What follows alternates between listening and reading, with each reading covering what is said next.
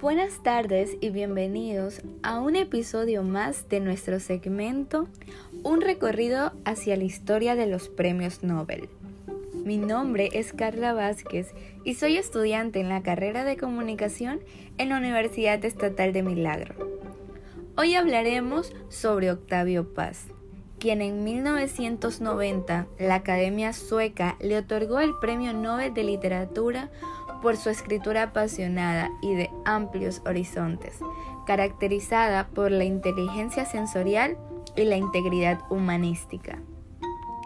Y es que hablar de Octavio Paz es recordar al joven estudiante que abordaba todos los días el tranvía en la terminal de Mixcoac para arribar a la entonces Escuela Nacional Preparatoria en San Ildefonso trayecto que aprovechaba para devorar aquellos libros que había tomado de la vasta biblioteca de su abuelo Ireneo.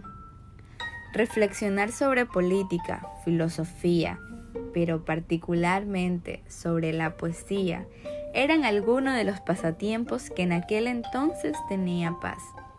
Compañeros de aula aseguraban que en su cuaderno llevaba un puñado de poemas garabateados, que al llegar leería entusiasmado.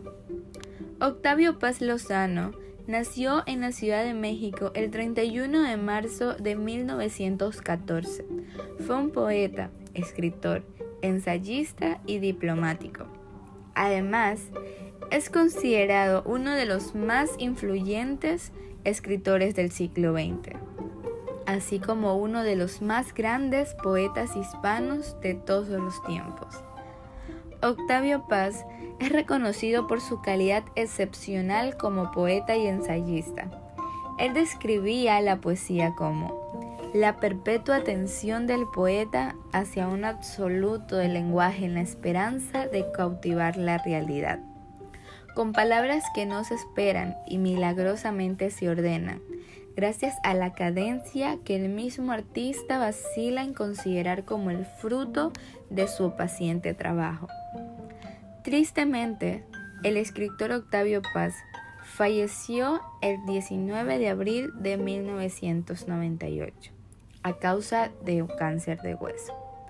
Y finalizamos este segmento con una de las frases más impactantes de este poeta tan querido. El amor es una pasión que todos o casi todos veneran, pero que pocos, muy pocos, viven realmente.